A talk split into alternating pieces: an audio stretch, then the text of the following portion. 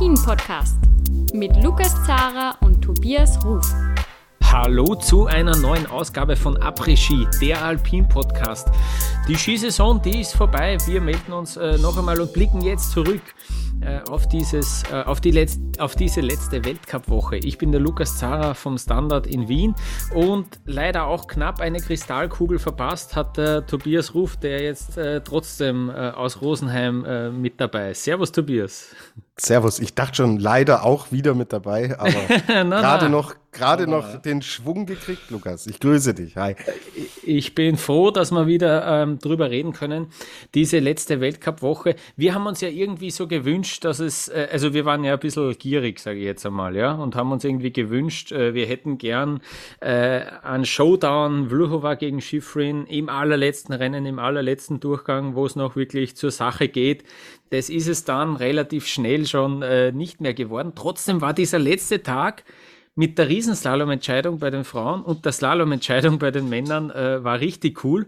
Aber fangen wir vielleicht äh, am ersten Tag an, wo ja auch schon wirklich eine, eine richtungsweisende Entscheidung äh, gefallen ist, äh, bei den beiden Abfahrten. Und beginnen wir vielleicht ähm, bei der Abfahrt der Frauen. Sophia Gotcha hat sich da einmal die kleine Kristallkugel geholt. Äh, wir haben das schon besprochen, wie dominant sie war in dieser Saison. Äh, Corinne Suter hat er hat ja, glaube ich, sogar im Training, ich glaube, das erste Training sogar Bestzeit hingelegt. Sie war auf jeden Fall sehr stark im Training und hat da auch, ich habe da so eine kleine Kampfansage rausgehört, so von wegen, ja, natürlich ein bisschen, bisschen müde ist man, aber ich bin noch voll bereit und ich bin voll motiviert für dieses Rennen, hat sie vor dem Rennen gesagt. Es ist dann leider nicht gut gegangen. Gotcha ist Zwölfte geworden, hat da also vielleicht so eine kleine Tür aufgemacht, aber Corinne Suter ist dann Neunzehnte geworden, keine Punkte geholt und deswegen hat Sophia Gotcha äh, dieses Rennen gewonnen. Was natürlich, Tobias, äh, viel größere Auswirkungen hatte, war die extrem saubere, extrem exakte Fahrt von Michaela Schifrin, ihr dritter Weltcupsieg in der Abfahrt und damit war ja eigentlich schon dieser Gesamtweltcup fix, oder? Also mit dann über 150 Punkten Vorsprung. Petra Vlhova ist 16. geworden in diesem Rennen, in dieser Abfahrt.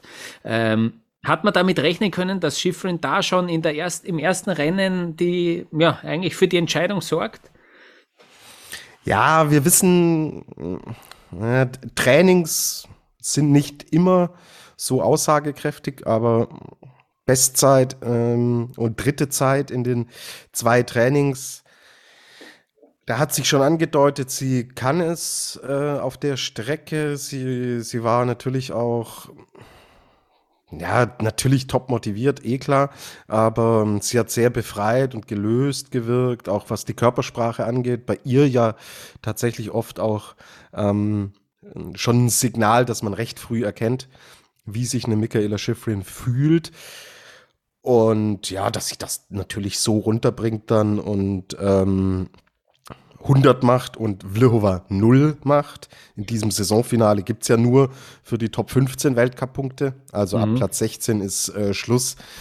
Dass das in so einem Ausmaß passiert, war natürlich jetzt erstmal nicht zu erwarten. Aber wer weiß, was sie kann, ähm, ist ihr natürlich immer zuzutrauen, dass sie, dass sie da auch einen Weltcupsieg holt. Und es war schon auch ein bisschen auffällig, dass bei einigen, die wir sonst da ganz vorne mit drin haben, jetzt ein zwölfter Platz für eine Sophia Gotcha, Kira Weidle, 18. Platz, ähm, Esther Ledetzka, siebter Platz. Also bei einigen schien die Luft ein bisschen draußen zu sein. Mhm. Und sie hat die Gunst der Stunde natürlich genutzt, weil auch wenn wir uns das, äh, die, die Top äh, 4 jetzt anschauen, Christine Scheier, äh, die zweite zeitgleich mit Johanna Hellen wurde, Michelle Gisin in der Abfahrt wird vierte. Also wir haben jetzt auch nicht die ganz großen Top-Player, die ja. ganz oben mitfahren, sondern ähm, eher ein ungewöhnliches, äh, ungewöhnliche Konstellation da ganz vorne. Sie hat die Gunst der Stunde genutzt mit der Startnummer 21. Ähm, voll aufgegangen und das an dem Tag war es war es dann entschieden. Also da mhm. bin ich schon bei dir und ja, du wer sich von Michaela Schifrin, trotz allem, was passiert ist in den letzten Wochen, wer sich von der immer noch überraschen lässt, dem ist dann halt auch nicht zu helfen. So. Hättest du mich gefragt, so spontan vor diesem vor dieser oder vor dieser Aufnahme sogar noch kurz davor, hat die Vluhova, wie viele Weltcupsiege hatten die im Speed? So hätte ich dir gesagt, na ja, ich glaube schon, dass die mal so zwei Super-Gs gewonnen hat und vielleicht auch eine Abfahrt. Aber das ist eben nicht so, ja. Also ich habe die viel stärker auch noch abgespeichert gehabt irgendwie in, im Speed-Bereich.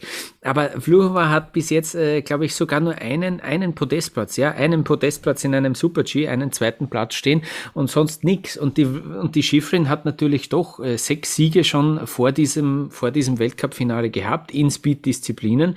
Ähm, Vluhova hat auch in dieser Saison, ist ja glaube ich überhaupt erst in, ähm, das war in Altenmarkt, glaube ich, ist sie eingestiegen äh, in, in, den Speed, in, in die, auf die Speed-Schiene auch, ja. Ähm, und die Vluhova hat, hat halt einfach auch ihre, ihren Gesamtweltcup äh, gewonnen mit, mit, ex, mit extrem riesigem Aufwand letztes Jahr. Nicht? Also die ist ja alles gefahren damals, hat dann immer auch ein bisschen so die kleinen Punkte mitgenommen, hat ein irrsinniges Programm gefahren und das hat sie eben heuer nicht so gemacht, dann ein bisschen Taktik geändert vielleicht dann im, im Jänner herum ähm, und dann vielleicht doch eben noch einen Versuch gestartet und das hat sie jetzt auch irgendwie danach noch gesagt, die Petra Vlhova, dass das irgendwie dann, ja, Versuch, ein Versuch war es wert. Ähm, das große Ziel irgendwie bei Olympia habe ich, habe ich auch erreicht. Ähm, sie hat dann einfach nicht mehr so mitgehen können mit der, mit der Michaela Schifrin in den Speedbewerben. Genau, sie hat, ich finde, auch ganz gut bilanziert. Michaela hat jetzt den Gesamtweltcup, sie hat für sich den Slalom-Weltcup und die Goldmedaille geholt. Mhm. Also können beide trotzdem mit einem Lächeln aus dieser Saison und relativ zufrieden rausgehen. Ähm, das, denke ich, trifft es ganz gut auf den Punkt, auch wenn natürlich Olympia und Schifrin äh, in der Aufarbeitung sowas schon schwerer wiegen wird als jetzt bei, bei Petra Vlhova, die ja immerhin noch Zweite wurde im Gesamtweltcup. Aber ich finde jetzt gerade im Vergleich, den du schon gut äh, vorgelegt hast zur letzten Saison, es hat ja ganz, ganz zu Beginn sich bei ihr schon angedeutet, als sie die Parallelrennen in Lechzurs hat äh, ausfallen lassen. Hat Schifrin auch gemacht, aber im Vergleich zu Vlhova in der Saison davor, wo sie alles mitgenommen hat, mhm. so, ähm, war da an zu dem Zeitpunkt schon klar, der Fokus ist ein anderer und ja, du, was, was will man sich in ihrem Lager jetzt beschweren? Hm. Sie ist Zweite im Gesamtweltcup mit jetzt einem Rückstand, der überschaubar ist. Also wir hatten Saisons dabei, da war das Ding im, äh, im Februar entschieden, mehr oder weniger. Hm. Die hat es bis zum Ende mehr oder weniger spannend gehalten und deswegen alles cool, alles okay und verdienter Gesamtweltcupsieg für Michaela Schifrin. Das hat sie an diesem Wochenende dann auch noch äh, wirklich zementiert und schön, dass es auch sportlich entschieden wurde, also nicht durch Ausfälle, sonstige mhm. Dinge, was ja jetzt gerade in diesem Olympia, in dieser Olympiathematik Schifrin immer so ein bisschen über allem schwebt, sondern sie ist auf die Abfahrtsstrecke, hat das Ding äh, runtergehauen, hat's gewonnen. Also ist sie die verdiente Siegerin. Mhm. Und das, obwohl sie ja auch eine Covid-Erkrankung hatte in diesem, in diesem Winter. Schifrin also endgültig am, am großen Ziel, dann noch äh, von dieser Saison Platz zwei am Donnerstag im Super-G. Nur 500 hinter der sehr starken Rangheld Mowinkel, die du auch stark geredet hast noch äh, in unserem letzten Podcast. Sehr gut. Ähm, hat sie da, äh, die Mowinkel hat da ihren zweiten Weltcupsieg geholt und äh, eben, ja, Schifrin, die, die bessere Speedläuferin von den beiden. Ähm, Schifrin hat dann gesagt, gesagt, es ist extrem viel Last abgefallen von ihr. Sie war, sie war am Boden in diesem Winter, auch, auch menschlich äh, schon einmal. Ähm, aber warum sage ich das eigentlich selber? Lass mal Michaela Schifrin selber zu Wort kommen, was sie sagt nach diesem Sieg im Gesamtweltcup. This season has been like one of the most confusing seasons I ever did. That I, I felt motivation. I felt this good, like triumph, really good moments, but I also had some tough moments and uh, this COVID time and just different different things that were difficult to deal with and carried through the Olympics and carried through right up until until now and it's a little bit crazy too that the race yesterday actually worked like that because I would say I'd never I would never say that I would be a threat to win downhills again after the last two seasons. Just I can do I can perform well maybe get some points but I wouldn't say that I had the the right mentality or emotional or mental energy to actually push in downhill in the way you have to to win and there's maybe some conditions and things that the, the way these races came together for yesterday and today that it, it suited me very well. So that was a, a perfect opportunity, and I, I can't believe it worked out that way. And then here we, like today, now now the overall globe is finished or secure, and certainly wasn't very easy to come into this week. And I, this last week alone was very some very low moments that I just like. Um, I should just go home because I don't think I don't think I truly have a chance, and uh, somehow we're here now. So that's just. Sometimes things go your way, and sometimes, as, as I know, things don't always go your way. Michaela Schifrin hat jetzt vier große Kristallkugeln. Zum vierten Mal gewinnt sie den Gesamtweltcup. Nur Annemarie Moser-Pröll hat mit sechs Siegen im Gesamtweltcup noch mehr als die Michaela Schifrin. Und äh, Tobias, kurze Quizfrage. Äh, was glaubst du, wie viele Kristallkugeln hat die Schifrin jetzt schon daheim stehen? Boah. Oder weißt du es auswendig? Nein, du weißt es nicht auswendig. Na, Sehr kann gut. Ich, kann ich dir nicht sagen. Ja? Ich überschlage einfach mal und sage 13. Oof. Du hast sie um eine zu stark gemacht, als sie wirklich ist. Es sind jetzt zwölf. Sie hat vier gut, gut geschätzt. Ja, das war, das war also sehr bitte. gut. Ja, vier Danke. Gesamtweltcup. Äh, sechs hat sie im Slalom schon, Wahnsinn eigentlich. Eine im Riesenslalom und auch eine im Super-G. Also das ist ähm, eben, also da hat sie auch schon einmal Kristall geholt. Acht fehlen übrigens noch auf äh, Linze Won und auf Marcel Hirscher. Die haben beide 20 Kristallkugeln geholt. Unglaublich eigentlich. Ähm, und was ich auch noch erwähnen will, an dieser Stelle, dass Michaela Schifrin auch irgendwie ähm, mentale Gesundheit zum Thema gemacht hat in dieser Saison. Und ich finde, äh, das ist auch als Erfolg zu werten und deswegen erwähne ich das jetzt hier noch ähm, auch an dieser Stelle. Also Michaela Schifrin zum vierten Mal in ihrer Karriere ähm, Gesamtweltcup-Siegerin. Ich möchte noch ganz, ja? Also ich wollte jetzt ganz kurz über Ranghild Mowinkel sprechen. Bitte, bitte, bitte, unbedingt. Die nämlich das bestätigt hat, worüber wir auch letzte Woche gesprochen haben. Das ist schon Bewerbungsschreiben äh, für die nächste Saison. Und zwar für größere Ambitionen. Also, hm, sie ist Fünfte geworden im Riesenslalom. Sechste in der Abfahrt. Gewinnt den Super-G. Das aus dieser Rezeptur sind große Kugeln gebacken, mein lieber Lukas. Also gefällt mir extrem gut. Muss man jetzt natürlich sehen, ähm, wie sich das über eine ganze Saison hin entwickelt. Ja, also gerade jetzt sind die Bedingungen natürlich auch andere, als wenn es dann im Dezember in Nordamerika zum Beispiel zur Sache geht. Aber die Tendenz mit ihrer Verletzungshistorie im Hintergrund, die spricht schon eine wirklich eindeutige Sprache und ich finde sie, sie tut von ihrer Art her auch dem, dem ganzen Weltcup-Zirkus extrem gut. Und dass eine Norwegerin bei den Damen da schon auch mitmischt, ist mhm. auch ein sehr, sehr gutes Zeichen. Also klar, wir haben natürlich andere Norwegerinnen auch, die, die mit dabei sind, aber jetzt im Vergleich auch zu den Herren, ist es bei den Damen mhm. momentan sie somit die einzige, die wirklich die Siegfahrerin tatsächlich auch ist und die konstante Podestfahrerin. Und deswegen, wir haben es letzte Woche gesagt, ich sag's diese Woche wieder, ja, wenn sie gesund bleibt, sprechen wir, glaube ich, nächste Saison noch ein paar Mal über sie. Mhm. Ja, bin gespannt, ja, ob sie sich da, ob sie sich da noch steigern kann.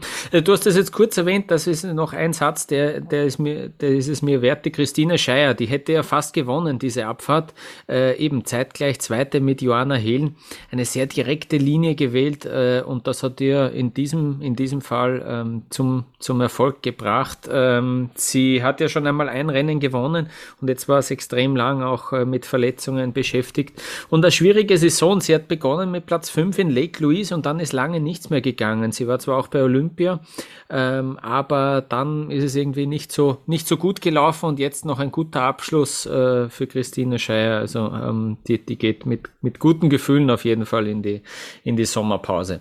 Ja, und dann schauen wir vielleicht zu den, äh, zu den Speed-Männern. Was ist da in den ersten zwei Tagen dieser, dieser Woche passiert sozusagen? Es blieb ja auch relativ lange spannend in dieser Abfahrt. Das war ganz cool. Es war ja die Ausgangslage so, dass Kilde führte äh, vor Voits und Voits hat davor gelegt in der Abfahrt ähm, mit, einer, mit einer guten Fahrt. Sein Problem war nur, äh, ich habe jetzt den, ich habe jetzt gar nicht mehr im Kopf, ob es ein klarer Fehler war. Er hat auf jeden Fall in der, in, in, im Mittelteil doch auf jeden irgendwie ein bisschen Zeit verloren. Das hat man ja gesehen. Er hat sich da doch noch relativ lange an der Spitze gehalten, hat der Start Nummer 1, Bert Voits. Ähm, und das, da haben immer dann wieder äh, die Leute äh, mittendrin mal aufgeholt auf ihn und dann eben doch wieder, hat er vor allem unten äh, in, dem, in dem unscheinbaren Abschnitt äh, nochmal irgendwie paar, ein bisschen eine schnellere Linie gefunden, der Bert Voits. Aber es hat dann eben letztlich äh, nicht gereicht. Da hat auch ein bisschen der liebe Marco Odermatt reingespielt. Der ist nämlich Zweiter geworden, war zwei Zehntel schneller. Und der Vincent Kriechmeier, der hat überhaupt gleich beide Rennen gewonnen. Der hat äh, noch ein Double gefeiert, nachdem er in Wengen äh, aus der Quarantäne direkt zum Sieg gefahren ist. Ähm, und der hat gesprochen von eins seiner anstrengendsten Rennen äh, überhaupt in der Karriere und er hat sein letztes Hemd riskiert. Der wollte da wirklich nochmal was zerreißen und ich habe es ja auch schon mal auf Twitter dann geteilt.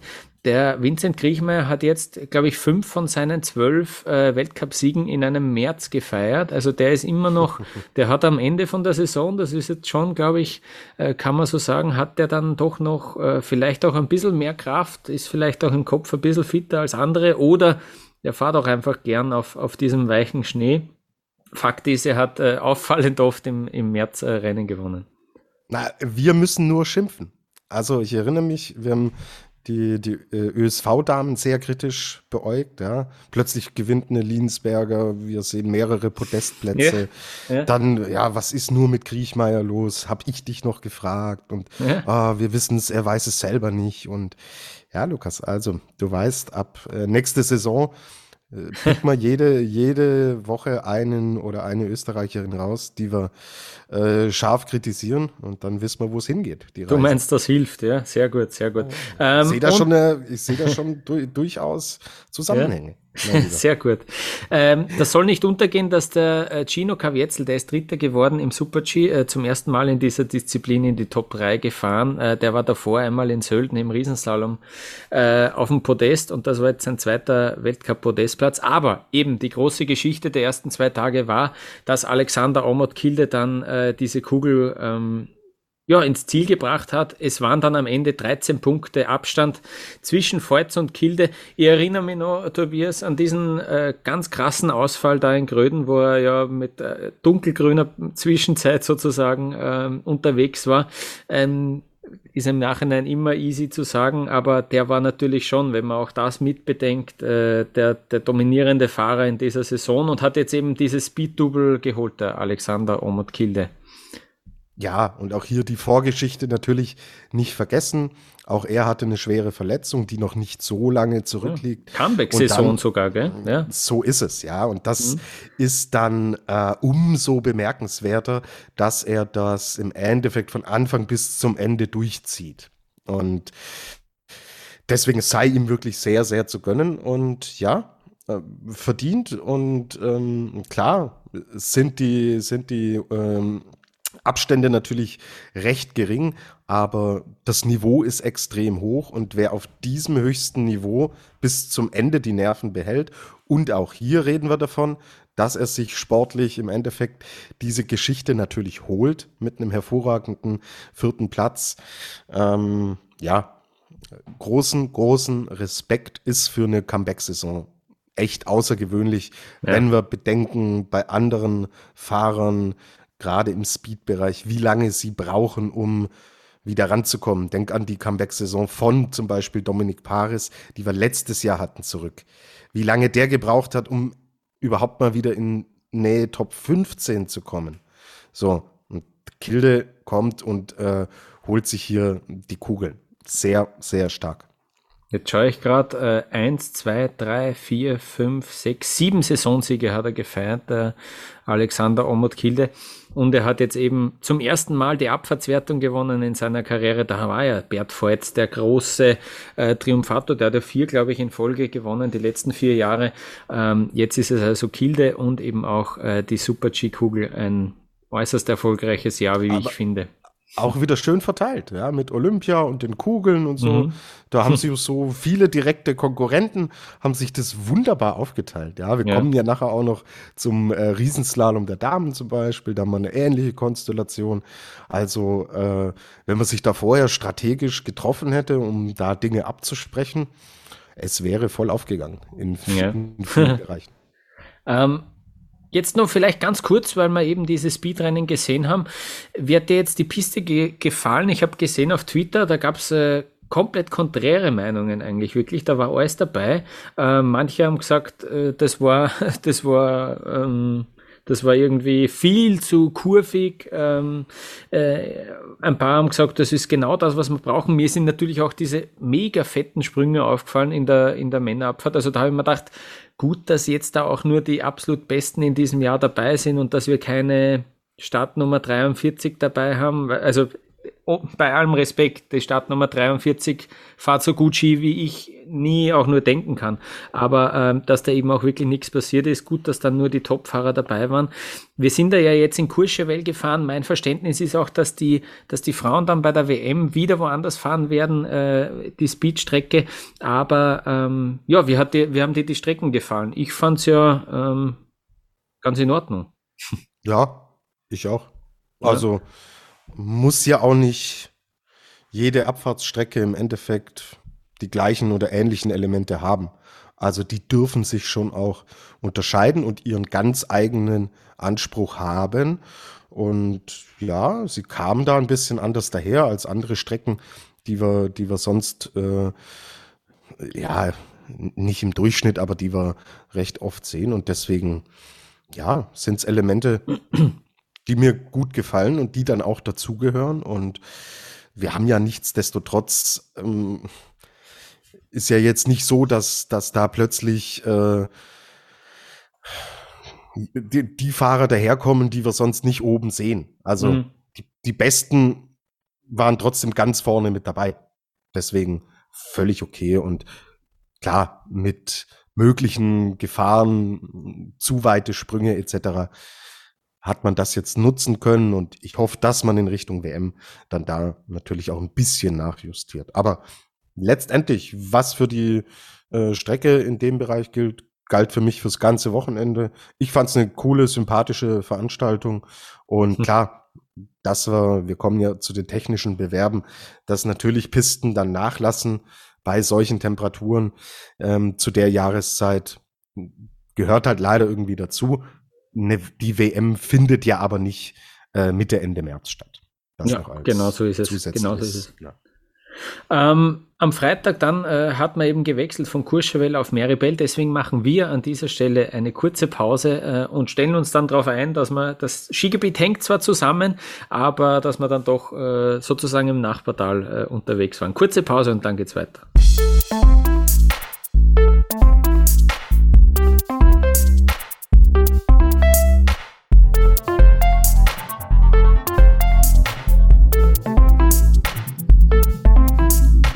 Bevor wir weitermachen, danken wir unserem Podcast-Partner Emma Matratze. Lieber Tobias, du weißt es genauso gut wie ich. Äh, guter Schlaf, der ist wichtig. Für die Gesundheit, fürs Wohlbefinden und ich denke mir das äh, vor allem jetzt, wo alle davon reden, wie platt sie sind am Ende von dieser, von dieser langen Skisaison. Äh, uns beiden, lieber Tobias, geht's ja auch ein wenig so, auch wenn wir natürlich nicht so viele Skitage hinter uns haben wie die Athletinnen und Athleten in diesem Winter. Ähm, ich habe jetzt äh, diese Matratze schon ein bisschen mehr als zwei Monate getestet und ich muss sagen, mit der Matratze von Emma, da starte ich tatsächlich erholter in den Tag. Ähm, die Matratze, die ist äh, etwas höher als meine alte, die ist 25 Zentimeter breit. Das ist schon mal ein sehr gutes Gefühl. Und mir jetzt gleich ja, gleich getaugt. Sehr, sehr angenehm irgendwie.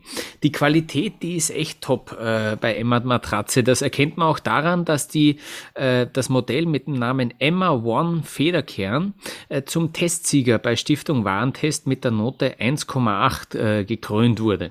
Und zwar in der Größe 140 mal 200 Zentimeter in der Ausgabe 10 2021. Die Matratze, die verspricht maximale Anpassungsfähigkeit an den Körper durch einen viskoelastischen Schaum, der da in diese Matratze eingearbeitet ist. Und das war bei mir der Fall. Also ich schlafe jetzt tatsächlich besser. Ich bin so ein Seitenschläfer und kann das bestätigen. Die Druckentlastung, die funktioniert äh, super. Und Emma bietet äh, noch mehr als, als, als ja, nur Matratzen. Im Shop gibt's Polster. Ich habe mir einen Emma Deluxe Polster bestellt und der taugt mir sehr, weil er auf zwei unterschiedlichen Seiten äh, unterschiedlich hart ist. Äh, das äh, gefällt mir sehr gut und ist, ist äh, sehr angenehm. Auch die Höhe ist da dabei verstellbar. Und im Shop, äh, da gibt's auch Lattenroste und sogar ganze Betten im Sortiment. Ähm, Tobias, du hast das ja äh, auch getestet. Was sind so deine Erfahrungen gewesen? Der Schlaf ist extrem gut, extrem erholsam. Ich habe auch ein Schlaftracking am Handgelenk und die Ergebnisse sprechen für sich. Die Quoten sind tatsächlich, also es waren zwei, drei Tage Eingewöhnungszeit waren dabei. Mhm. Das müsst ihr auch wissen. Da muss sich der Körper natürlich umstellen. Seitdem sind die Werte wirklich deutlich besser geworden und das kann nicht mit weniger Stress zusammenhängen, weil der war jetzt bis zum Wochenende noch groß, sondern liegt an der Matratze. Und Lukas, jetzt beginnt für mich der Überstundenabbau. Und der wird mit viel Schlaf und mit viel Emma-Matratze verbunden sein. Darauf freue ich mich sehr. Und du hast die Pölster erwähnt, im Deutschen natürlich Kissen. Diesmal hast du es vergessen, aber für unsere deutschsprachigen Hörer, also ihr könnt bei Emma auch hervorragende Kissen bestellen. Auch die kann ich nur empfehlen. Sehr gut. Äh, die Key Facts bei einer Bestellung von Emma sind folgende. Du hast einen kostenlosen Versand dabei und auch die Abholung ist inklusive. Abholung, was soll das heißen? Naja, man kann 100 Nächte risikofrei sozusagen Probe schlafen. Falls man unzufrieden ist, kann man die Matratze wieder äh, zurückschicken. Zehn Jahre Garantie hast du auf den Matratzenkern und äh, es ist eben ähm, für alle gängigen Körper- und äh, Schlaftypen geeinig, äh, geeignet. so soll es heißen. Ähm, wir haben ein Angebot für alle Hörerinnen und Hörer. Unter der Homepage von Emma, das ist emma-matratze.de.at oder ch, äh, gibt es bereits attraktive Angebote und das werdet ihr ohnehin gleich sehen, wenn ihr auf der Homepage äh, seid. Und es gibt immer wieder ähm, spezielle Aktionstage. Und mit unserem Code, der lautet SKI 2022, also SKI 2022, äh, da erhält ihr nochmal 5% Rabatt on top auf eure Bestellung.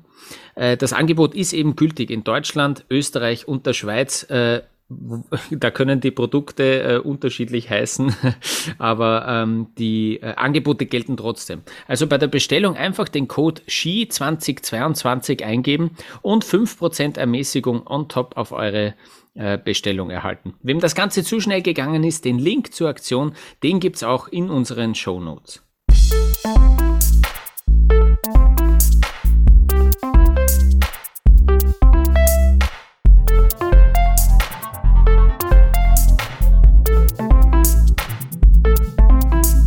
Am Freitag hat es den Team-Event gegeben. Ähm, Tobias, ich, ich gebe es jetzt zu. Ich habe äh, hab nicht den Fernseher aufge aufgedreht für dieses Team-Event.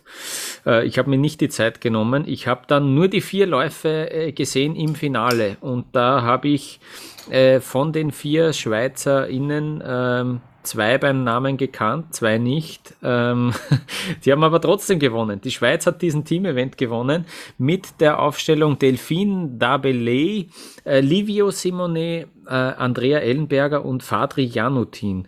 Äh, für mich, ich sag schon jetzt, ist, die bekommen auch noch äh, den Felix der Woche für mich äh, aus dem Europacup, also groß, großteils aus dem Europacup irgendwie ähm, zu diesem Weltcup-Finale gekommen ähm, und, und haben da, haben sich da durchgesetzt. Es waren acht Teams am Start, ähm, mehr hat, zu mehr hat's nicht gereicht, ähm, aber ähm, ja, ähm, beeindruckend, wie ich finde. Äh, aber das ist halt auch wieder bisschen schade, dass man da natürlich dann nicht die Topstars äh, sieht. Äh, ist jetzt auch nichts Neues, aber da ähm, eben äh, die ganz, ganz großen Namen äh, waren eben nicht dabei. Was nimmst du mit von diesem Team-Event? Äh, einen dritten Platz hat es immerhin gegeben. Ist ja schön, dass wir da alle drei deutschsprachigen Länder am Podest gesehen haben. Ja, und auch natürlich in der Aufstellung, die wir so nicht kannten. Zum Beispiel eine äh, sehr, sehr junge Athletin, die Antonio Kerner, die da für äh, da auch mal Weltcup-Luft schnuppern durfte. Julian Rauchfuß ist gefahren, der ja schon Teil der Bronzemannschaft aus mhm. ähm, der Sil war Silber sogar, gell? Ja, ja. Olympia? Ja, ja, ja. Genau, gegen Österreich die, im Finale. Gegen Österreich. Ja. Ach so, hätte ich ja fast vergessen. Äh, Teil der Silbermannschaft war aus Peking. Ah, Lena Dörr natürlich als Fixpunkt wieder mal in diesem Parallelwettbewerb. Lena Dörr hat ja schon lange gesagt, so sie hatte für ihren Karriereplan den Riesenslalom rausgenommen sie ist auch kein gefahren, äh, nicht mal bei Olympia und gezielt auf parallel hingearbeitet und das liefert sie halt auch hier am Fließband wieder ab. Ja. Das kann sie einfach, das äh, macht auch total Spaß, ihr da zuzuschauen und wenn man sich auch die, die Zeiten anschaut, ähm, die sie, die sie fährt, also sie haut da im Endeffekt alles andere im Damenbereich weg. So, mhm. ähm, wenn man sich die Bestzeiten jetzt äh, da anschaut in den, in den Finalläufen, ja, da ist sie halt einfach die schnellste. So, und ähm, das ist dann mehr oder weniger schon immer ein Punkt, den man für Deutschland fest einplanen kann. Fabian Graz dann auch noch mitgefahren. Schmied Alex zum Beispiel ist sie nicht mitgefahren, weil man gesagt hat, ja, ähm, man fährt jetzt, äh, er soll sich bitte auf den Riesenslalom konzentrieren. Es geht natürlich, ja, auch so gegen Saisonende denkt man sich, ja, ja, kann man auslaufen lassen. Hm man will natürlich schon auch Richtung Startplätze für die neue Saison mhm. äh, da nochmal versuchen, natürlich auch äh, sich eine gute Basis dann zu schaffen. Und ja, deswegen, wir haben viele Aufstellungen gesehen, die nächstes Jahr bei der Weltmeisterschaft so mhm. nicht mehr aussehen werden. Ja. ja.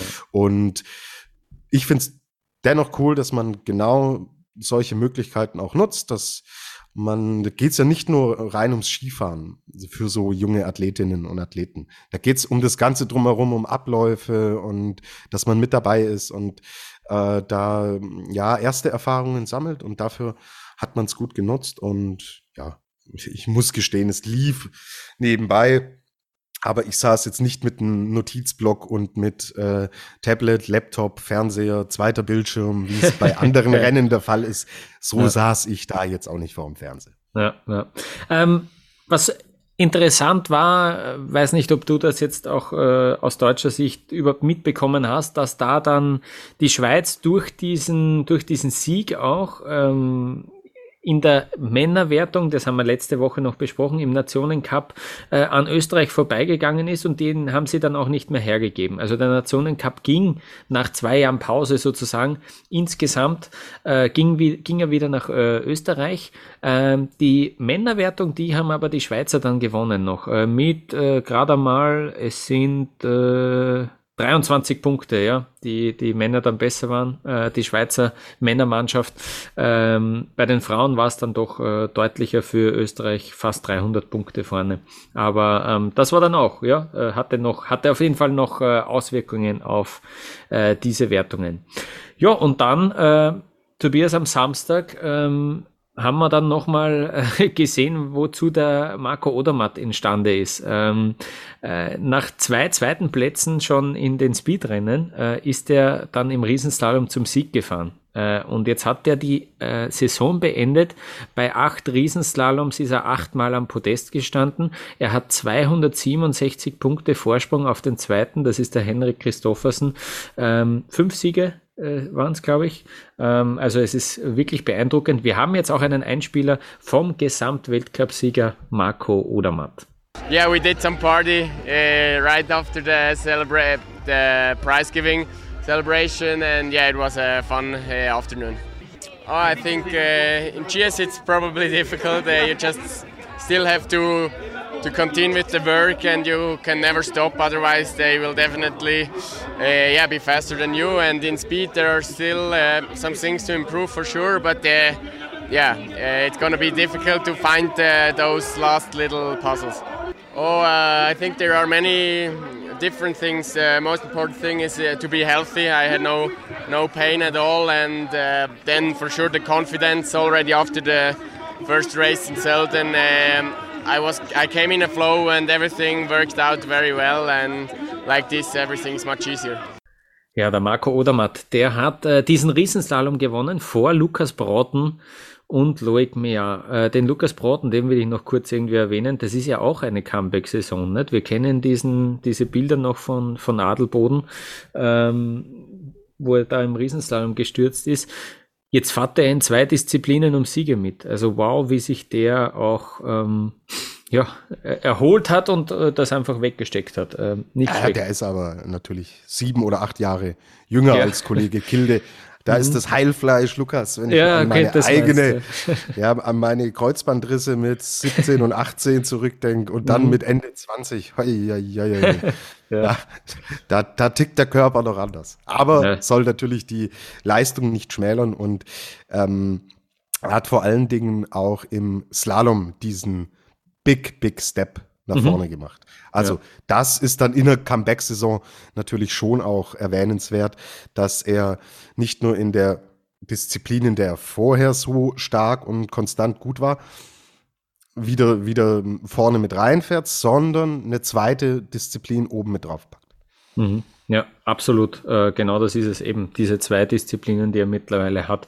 Ähm, und dann, du hast es schon ein bisschen äh, erwähnt, bei solchen Weltcup-Finals gibt es dann doch, ja, es sind die absoluten Topstars auch vorne dabei, das sehen wir bei Marco Odermatt, aber es gibt dann auch wieder die die, die bisschen lustigeren Resultate, zum Beispiel eben äh, das im Slalom äh, der Frauen, die Andreas Loka gewinnt vor Lena Tür und äh, Petra Vluhova. Die Andreas Loka vom Platz 6 aus äh, hat sie sich dann noch zum Sieg geschraubt.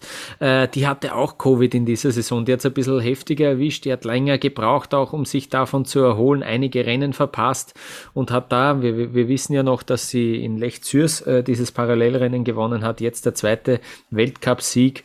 Äh, da haben wir ja schon erwartet, auch irgendwie, dass sie da vielleicht auch im Slalom regelmäßig vorne mitfährt. Jetzt hat sie es uns gezeigt, dass sie es wirklich äh, absolut drauf hat. Ähm, Bevor du was zur Lena Dürr vielleicht sagst, auf Platz 5 finden wir die Srinka Ljutic, äh, Juniorinnen-Weltmeisterin aus Kroatien, äh, die der fünfte geworden ist. Äh, vor allem im zweiten Durchgang äh, auch nochmal einige Plätze gut gemacht. Äh, nicht schlecht. Äh, vielleicht ist die auch das denke ich mir nämlich schon auch immer. Äh, vielleicht kann die auch mit so wärmeren Bedingungen noch ein bisschen besser umgehen. Die hatte eben die Startnummer 25. Das war ja auch schon relativ wurscht. Im ersten Durchgang ist da auch noch eine super Zeit hin, äh, ja, gefahren und hat sich dann nochmal verbessert im zweiten Durchgang auf Platz 5. Ähm, war beeindruckend. Bin gespannt, ob man die, ob man die öfter dort vorne auch sehen. Und da gehen meine Felixe der Woche hin, weil sich wirklich einige äh, Junioren, Weltmeisterinnen, Weltmeister sehr ordentlich präsentiert haben. Jetzt bei diesem Weltcup-Finale. Sie dürfen da ja starten und ja, so ein 16. Rang von Alexander äh, Steen Olsen aus Norwegen zum Beispiel, den wir dann im Slalom auch noch gesehen haben. Ähm, das sind schon Ergebnisse, die mir auch gut gefallen haben. Wenn man jetzt dann aus österreichischer Sicht natürlich auch blickt, ähm, wie heißt sie, Madeleine Egger, glaube ich? Magdalena Egger, ja. Bei der Magdalena Egger, ja. Bei der hat es jetzt nicht so gut funktioniert, muss man sagen. Ja, ähm, ja aber, aber sie war, war trotzdem nicht, nicht letzte, sie war auch nicht zu weit weg und ähm, ich finde das sehr erfrischend und auch eine coole Regelung, dass ja, äh, die genau. da im Endeffekt auch fahren dürfen und ja, du, sowas gibt natürlich einen Push und dann ähm, schauen wir mal, wo es da hinführt und ja, wenn da eine kroatische Slalom-Hoffnung auf den fünften Platz fährt, cool, nehmen wir gerne mit. Ja, ja. Ähm, und ich schaue jetzt noch auf die äh, Slalom-Gesamtwertung bei den Frauen, wo tatsächlich eben auch die Lena Dürr äh, auf Platz 3 gelandet ist. Ja? Die hat ja, ja Katharina genau. Liensberger auch noch überholt. Und ähm, ja, also das ist doch wirklich, ähm, hätte ich dir das vor der Saison gesagt, äh, hättest man es wahrscheinlich nicht geglaubt, äh, dass die Lena Dürr da Dritte wird, oder? Ich hatte sie schon im Topf. Ja? Um den, um den dritten Platz. Mhm. Das hatte sich letzte Saison angedeutet. Mhm. Also sie war letzte Saison hinten raus, wurde sie immer stärker, immer besser. War sechste letztes Jahr. in der Slalomwertung. Also so weit sind wir da nicht weg mhm. von Platz drei. Und den, diesen sechsten Platz hatte sie sich durch starke Ergebnisse in der zweiten Saisonhälfte erarbeitet. Da war eine Tendenz erkennbar. Sie hat aber natürlich einen riesigen Schritt nochmal nach vorne gemacht, weil sie die Dinger natürlich inzwischen reihenweise auch anführt nach dem ersten Lauf. Hm. Wir sehen aber auch natürlich, dass dieser erste Platz, also Herrenslalom im Endeffekt lässt, äh, lässt mhm. grüßen, ja, mhm. dass dieser erste Platz nach dem ersten Lauf mh, mm, nicht, also meistens ja heißt, du wirst es nicht gewinnen. So. Aber um diese Position herauszufahren, musst du natürlich diese Extraklasse haben und dieser Platz drei ist absolut verdient. So. Man denke auch an, natürlich an Olympia zurück. Platz 1 auf Platz 4 hauchdünn die, die Medaille, sogar den Olympiasieg verpasst mhm. und sich aus diesem Loch dann so auch nochmal rauszuziehen. Wir haben äh, über den letzten Slalom ja auch gesprochen, wo sie mit dem dicken Patzer dann auch wieder von 1 auf 4 runterfällt. Jetzt war sie wieder auf 1.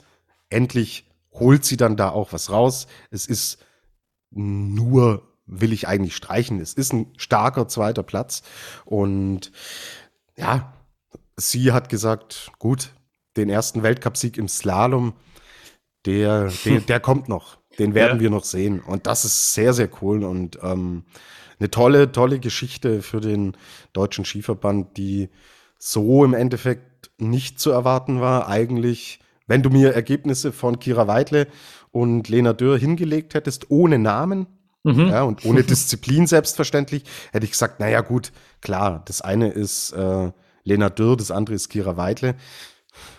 Lief jetzt genau andersrum. Ähm, bei Kira Weidle, um ganz kurz zurückzuschwenken, aber wenn wir beim Deutschen Skiverband sind, da ist die Luft draußen. Ja, sie hat auch unten eine Geste gemacht, so over and out. Es reicht. Mhm. Die Saison bitte abhaken und beenden. Ähm, ich glaube, da gibt es jetzt doch einiges zu tun. Da ist der erhoffte nächste Schritt nach vorne, den ich ja zu Saison, Saisonbeginn auch eigentlich mhm. angekündigt hatte. Der ist nicht eingetreten, aber äh, sie ist noch super jung und da kann natürlich noch und wird noch viel kommen. Aber dass da Lena Dürr dann, was die Podestplätze angeht, ähm, dass die da in die Bresche springt, cool, super. Freut mich und ich glaube, da kommen, können wir uns auch nächste Saison wieder drauf freuen. Und ja, dieser dritte Platz, den haben wir Österreich weggeschnappt, Lukas, aber damit musste leben. Das ist ja. sportlich fair, weil sie jetzt im Vergleich zum Beispiel auch zu einer Katharins, Katharina Linsberger einfach auch die konstantere und bessere Fahrerin war. Da war man eine kurze Phase, so um den Dezember rum, wo es nicht so gut lief. Ja. Auch da hat sie sich rausgearbeitet. Und wer dann im Endeffekt so antwortet und hinten raus so abliefert, der hat es verdient, da eine Medaille um den Hals zu bekommen. Hm. Sehr gut, das war jetzt schon äh, sehr analytisch von dir. Wir werden da noch ein bisschen in die Tiefe gehen. Äh, wir werden uns nämlich dann noch einmal äh, auch melden äh, in der nächsten Woche. Da werden wir uns Verstärkung holen und unsere große Award-Show äh, für die vergangene Saison äh, abfeiern auf jeden Fall. Ähm, aber das war schon eine sehr gute Zusammenfassung. Und jetzt, Tobias, gehen wir in den letzten Tag dieser Skisaison, der Sonntag. Also ich sage nur, wow, ich fand das wirklich einen richtig coolen Tag, der beste Tag im Weltcup seit langem, wie ich finde. Ähm, unglaublich spannend, da hat sich äh, viel verschoben, sowohl im Riesenslalom bei den Frauen als auch im Slalom bei den Männern. Da war es spannend bis zum Schluss und ich möchte beginnen mit der Geschichte von der Tessa Worley, die eben noch die Kristallkugel im Riesenslalom geholt hat. Äh, ihr hat äh, ein Platz 4 gereicht zur zweiten Kugel ihrer Karriere, hat eine Laufbestzeit im zweiten Durchgang äh, hingeknallt und hat sich da vor Heimpublikum sozusagen äh, zur zur äh, besten Riesenslalomläuferin der Saison äh, gekrönt. Wir haben einen Einspieler von Tessa Worley, die, wo man wirklich auch noch raushört, dass sie richtig happy war mit diesem Erfolg. Was crazy because it was so stressful. Um, I knew that uh, it was going to be very, very tight. Yeah, it was. It was an, a very challenging battle between uh, Michaela, Sarah, and me. Even Petra this morning was able to win the, the globe. So it was uh, it was yeah very exciting and nerve wracking for us, I guess. Um, but I managed to just keep my focus on my run, try to do my best skiing, and then it wasn't in my hands anymore. I just needed to wait, and um, yeah, it's uh, it's crazy. It's crazy. I can't really believe it. I didn't really expect this this season. I mean. Um, um, I knew I could still do some good runs, maybe some good races, and uh, and being able to win in December in Lienz, it was it was just already a great achievement. I was really happy about that.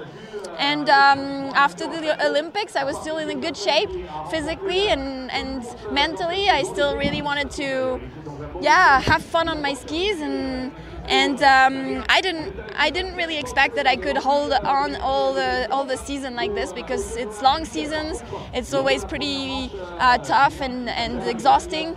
But um, but yeah, to be able to I don't know, living every day with my, my team, they make it easy, they make it fun, they make it um, um, uh, without stress, and I think it's it helped me to get through the season and to go to the very end.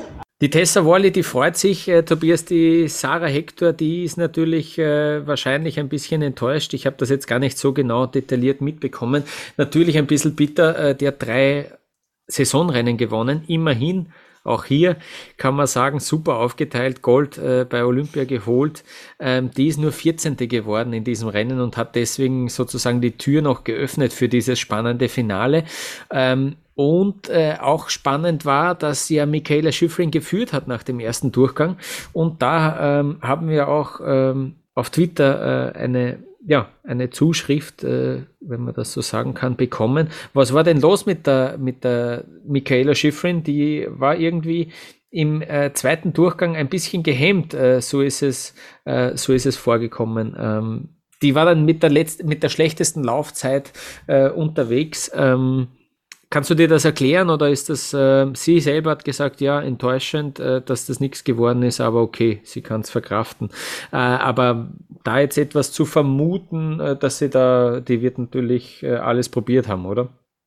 Ja, klar. Und war nicht einfach, also pff, die Strecke war schon arg, arg äh, ramponiert mhm. und wenn man dann alles riskieren muss, dann passieren Fehler. Okay, part of the game, gehört zum Skifahren dazu. Und deswegen, da gibt's meinerseits nicht sehr viel rein zu interpretieren. Und du weißt, ich mache das sehr, sehr gerne, aber würde ich, ja. würde ich in dem Fall ähm, so stehen lassen und ist auch, ja, in Summe dann verdient. Auch hier, wie vorhin schon auch gesagt, dass du die Bestzeit im zweiten Lauf brauchst um dir dann die Kugel zu holen. Und fahr die erstmal runter. Und diese Fahrt von Tessa Wolle war überragend. Hm. Sensationell. So.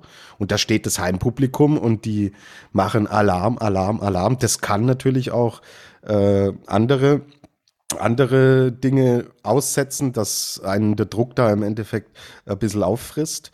Bei ihr war es genau der gegenteilige Effekt. Und klar, ähm, Mai für Sarah Hector ist Tessa Worley die beste Riesenslalomfahrerin dieser Saison? Ja, kann man, kann man so, also sie war absolut vorne dabei, aber ich würde hm. da Sarah Hector genau aufs gleiche Level stellen. Mhm. Und ja, die verliert es natürlich ausgerechnet in Ore, wo sie ausscheidet. Ähm, mhm. Vor, vor, äh, vor einer Woche. Da hat sie es dann eher eher liegen lassen, ja, weil da natürlich ein Nuller steht. Und dann kommt aber am Ende der 14. Platz und der reicht halt nicht, wenn die andere vierte wird und in diesem zweiten Lauf das Ding rausballert. Und deswegen cool, auch hier schön verteilt, du hast es gesagt und ja, mei, äh, riesige Atmosphäre, freut mich total mhm. für Tessa Worley natürlich auch, weil ja lange Zeit auch so das Gefühl da war, hm, ja, so ganz vorne ist sie da nicht mehr dabei. So, da sind andere, die an ihr vorbeigezogen sind. Und letzte Saison eine überragende Marta Bassino, die wir gesehen haben, die sich das sehr verdient geholt hat. Ja, und äh, die Disziplin ist einfach total offen. Und das spiegelt sowas dann auch äh, wieder. Und mir hat's gefallen. War, war wirklich ein Genuss, das zu sehen und auch die Rechnerei und die Spannung, die da in der Luft lag. Also dafür sind WM, äh, äh, nicht WM, Weltcup-Finals gemacht und das hat alles eingehalten, was, was versprochen wurde. Wir hatten uns ja auf diesen äh, Big Fight um den großen, um die große Kugel hatten wir uns gefreut. Der Sonntag hat für sehr viel entschädigt dann. Ja, ja. Und eben da am Sonntag bin ich dann schon wieder mit dem Handy in der Hand äh, gesessen vor dem Fernseher, äh, die FIS-App äh, offen gehabt, äh, die, die, den Zwischenstand in, in der Disziplinenwertung andauernd. Okay, was muss da jetzt noch passieren? Das war cool. Äh, das war, das war richtig cooles Finale. Ähm, und das war eben nicht nur im Riesenslalom der Frauen der Fall, sondern weil der Manuel Feller da tatsächlich im zweiten Durchgang noch äh, mal voll angegriffen hat im letzten Slalom und damit auch im letzten Rennen in dieser Saison. Ähm, war das nochmal, äh, ja, so ein bisschen, äh, auf jeden Fall ein Spannungsmoment. Äh, der Manuel Feller hat geführt und dann standen da noch, ähm, ja, zumindest zwei Norweger oben, äh, die äh, haben ihn dann noch abgefangen. Es haben da Atle Lee McGrath hat gewonnen, äh, vor Henrik Christoffersen, der sich dann die Kugel geholt hat. Aber Tobias, diese, dieser Hackler, den der Christoffersen so zehn Tore vor dem Ziel gehabt hat, das war ein heikler Moment, oder? Der ist da wirklich ja, fast ausgeschieden. Der spinnt doch. Äh, ich habe ihn draußen gesehen. Ja, und dann hüpft auch. der da noch irgendwie rein. Ja, Unglaublich. Hat den, Kör äh, den Körper verdreht. Äh, boah, irre. Und steht dann da unten und grinst sich einen ab. Ich habe dir ja. diese, diese, Bilder geschickt mit seinen langen Haaren und dieses Grinsen. Ich, ich habe auch das Gefühl, da ist äh, die Muskelmasse ist wieder runtergegangen. Also er macht mir auch äh, äh, physisch wieder einen anderen Eindruck. Mhm. Und der, der hat noch was vor. Also Dr. Ski, der, der hat wieder richtig Bock. Ja, und das, äh, er erinnert mich stark an den Christoffersen, den wir vor der sieben Kilo Muskelmasse gesehen haben. Mhm. Ähm, also, ja, und dass er das so runterrettet, ja, bist du narrisch. Also unglaublich. ja. Wahnsinn, Wahnsinn. Ja, am letzt, äh, letztlich war er dann doch vier Zehntel vor Manuel Feller im Ziel und dann war es klar, dass ihm äh, die Kugel gehört, aber das war wirklich äh, noch einmal richtig knapp. Ich möchte noch kurz zu Manuel Feller sagen, der ist jetzt Dritter im Riesenslalom in der Gesamtwertung geworden und Zweiter im Slalom in den beiden Disziplinen. Also ähm, obwohl er der hat keinen Sieg, oder? Nein, der hat kein einziges Rennen gewonnen in diesem Winter. Ähm, aber äh, trotzdem ist er da in den Top 3 drin. Also ein starker Winter, vor allem im Slalom ist er die ersten zwei Rennen ausgefallen. Na gut, jetzt kann man sagen, im Slalom ist sowieso, hat ja jeder mal ausgelassen, aber trotzdem, der ist gestartet mit zwei Ausfällen im Slalom. Äh, dann hat er Corona gehabt, äh, hat Kitzbühel nicht fahren können, war bei Schladming dann diese, ja, er hat gesagt, dass das, äh, dieses Corona ihn doch irgendwie Corona und dann auch China äh, im komplettes Selbstvertrauen wieder entzogen hat. Der war ja wirklich äh, stark drauf Anfang Jänner da so herum, wo er da nur vom Johannes Strolz in Wengen geschlagen wurde zum Beispiel. Ähm, also das war, das war, da war er auf richtig gutem Weg und dann irgendwie, ja, äh, ein, ein ein Absacker, aber trotzdem auch in Garmisch, äh, kann ich mich erinnern, gute, gute Fahrten dabei und jetzt eben nochmal äh, ein starker zweiter Lauf, ein dritter Platz, äh, ein Angriff, er hat es wirklich auch nochmal spannend gemacht, dieses, äh, dieses Finale und äh, taugt mir und ja, ich ich bin ein großer Fan von Manuel Feller. Ähm, ich finde, der tut dem Sport gut. Der ähm, wird, auch, wird auch ordentlich vermarktet natürlich und kommt, bekommt äh, ordentlich viel Zeit im OF und so weiter. Aber ich finde, äh, der tut dem Sport einfach richtig gut. Ja, mega, mega. Und ich will nicht vorgreifen auf unsere Saisonanalyse, aber auch hier bestätigt es sich dann in den, ähm, in den Disziplinwertungen, wenn ich dir ohne Namen Ergebnisse von Marco Schwarz und Manuel Feller hingelegt hätte. ich glaube, Lukas, so gut kenne ich dich inzwischen. Äh, und ich hätte es auch gesagt, hätte ich gesagt, naja, klar, das ist der Marco Schwarz ja. und nicht der Manuel Feller. So, also er hat echt äh, da auch eine Konstanz reingekriegt und diesen äh, Schritt nach vorne im Riesenslalom halt gemacht. Ja, und mhm. das ist natürlich eine, eine coole Entwicklung und ja, wie du sagst, er tut allen gut. Hat ja auch noch Curling für die USA bei Olympia gespielt. Also ja, natürlich stimmt, auch noch krä kräftezehrend. Ja, ja deswegen ja. Äh, grö größten Respekt hier. Sehr gut, sehr gut. Ähm, ja, und damit hätten wir dann ähm, auch das letzte Rennen der Saison, äh, zumindest kurz analysiert. Äh, du ja, über ab. Albert Popov und, und Joaquin Salaric müssen wir schon noch kurz sprechen. Ja. Platz 4 und Platz 5 steht da. Krass. Also, wow. Vor allen Dingen dieser Spanier ist ja echt irre. Bin gespannt, was da nächste Saison kommt. Er kommt da in Garmisch äh, aus dem Nichts ja, begeistert hier, wird dann jetzt hier Fünfter. Auch ein Albert Popov hat schon oft angedeutet, dass er unter bestimmten Voraussetzungen da ganz vorne mitfahren kann. Er ist ja dieser ganz kleine, ich glaube, der ist nur 1,60. Äh, mhm, 1,64 äh, habe ich im Kopf. Ja. 1,64, ja, ja, ja. Ähm, und ich mit meinen 1,73, also wenn ich dann solche sehe, denke ich mir immer, oh, hei, hei, hei. da gibt ja noch kleinere Männer als mich. Äh, und krass. Also äh, dieses weiche, geschmeidige Fahren und so ist auch cool anzuschauen. Also wenn man äh, da im Endeffekt sieht, wenn, wenn er auf der Strecke ist und Ramon Zenhäusern auf der Strecke ist, da denkst du ja, das sind unterschiedliche Sportarten. Also als kind, kind der 90er denke ich immer an Maxi Baux äh, gegen Shaquille O'Neal in der NBA, ja, wo der Kleine mit 1,65 dem Shaq unter den Beinen mehr oder weniger durchlaufen konnte. Und so ähnlich sieht es von der Körper, äh, von der ganzen Statik und Technik und so dann auch aus. Also auch hier krasse Gegensätze und Cool, also super schöne Farbtupfer, die wir, die wir hier haben, dass ein Bulgare, ein Spanier ähm, sich da zeigt, auch ein Luke Winters aus den USA, auch da äh, finde ich, finde ich, tut sich was. Du musst dich ja erstmal qualifizieren für dieses äh, Weltcup-Finale und äh, gefällt mir von der Technik auch, auch ganz gut und er ist Achter geworden jetzt. Also insgesamt eine, eine schöne Bandbreite mit klarer norwegischer äh, Dominanz in diesem Bereich, weil Lukas Broughton war Erster, ja, ähm, nach dem ersten Lauf. Also da war es schon stark norwegisch geprägt und mhm. deswegen, ja, die Jungen und die alten Norweger, die gehen da vorne weg und äh, geile Slalom-Saison mit einem unfassbar spektakulären Ende. Absolut, äh, so ist es. Ähm, Tobias, du weißt es aus der Pistole geschossen. Wir haben ja darüber geredet. Welche Skimarke war in Peking so stark? Head. Ähm, Head, genau. Und jetzt ist es so, dass Head am Ende mit original genau null Kristallkugeln dasteht. Finde ich auch sehr spannend. Äh, Atomic hat vier geholt. Wir wissen, äh, da ist natürlich Schifrin, da ist äh, Kilde, da ist äh, Gotcha. Ähm, wir haben vier für Rossignol. Äh, da ist natürlich äh, die Petra Vlhova, da ist die Brignone, da ist der Christoffersen zum Beispiel. Und Stöckli, also Marco Odermatt, äh, äh, die, äh, der hat auch zwei Kugeln geholt. Also das ist schon, äh, das ist schon spannend.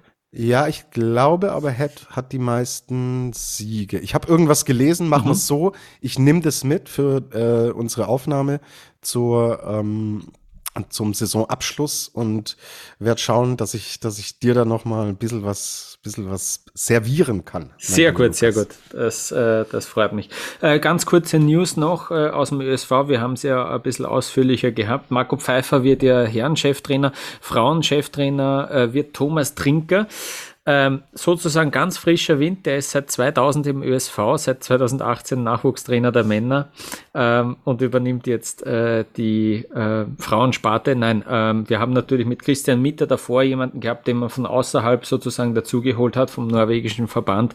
Jetzt setzt man eben wieder auf einen, der wirklich viele, viele Jahre schon im Verband arbeitet. Thomas Trinker ist also der neue Cheftrainer äh, bei den Frauen. Genau. Ich würde das Programm jetzt fürs Wochenende noch vorlesen, Lukas. ja. Denn da mache ich den Thomas Trinker, aber nicht auf der Piste, sondern am Tresen. Die Weltcup-Saison ist beendet.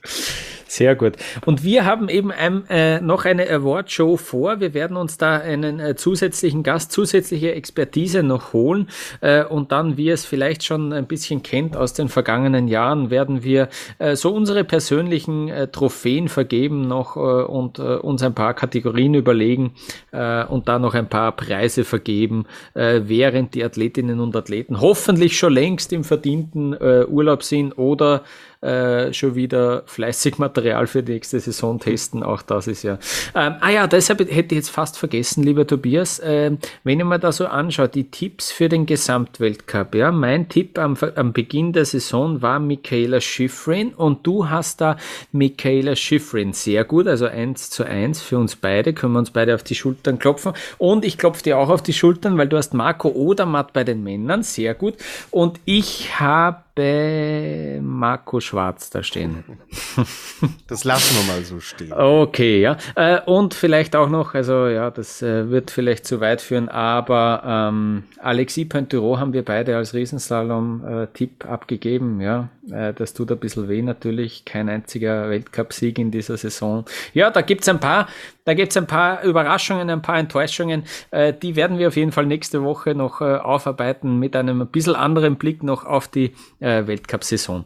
Ähm, an dieser Stelle danken wir jetzt schon einmal für das ganze Interesse ähm, in diesem Jahr, in dieser Saison. Wie gesagt, einmal werden wir uns noch melden. Schreibt uns auf Twitter, auf Facebook, auf Instagram. Vielleicht habt ihr noch irgendwelche Punkte, die wir vielleicht jetzt noch am Ende der Saison irgendwie mitnehmen könnten. Ähm, und dann werden wir die vielleicht auch noch behandeln in der letzten äh, Saisonsfolge sozusagen. Äh, vielen Dank fürs Zuhören an dieser Stelle. Äh, bis nächste Woche. Servus.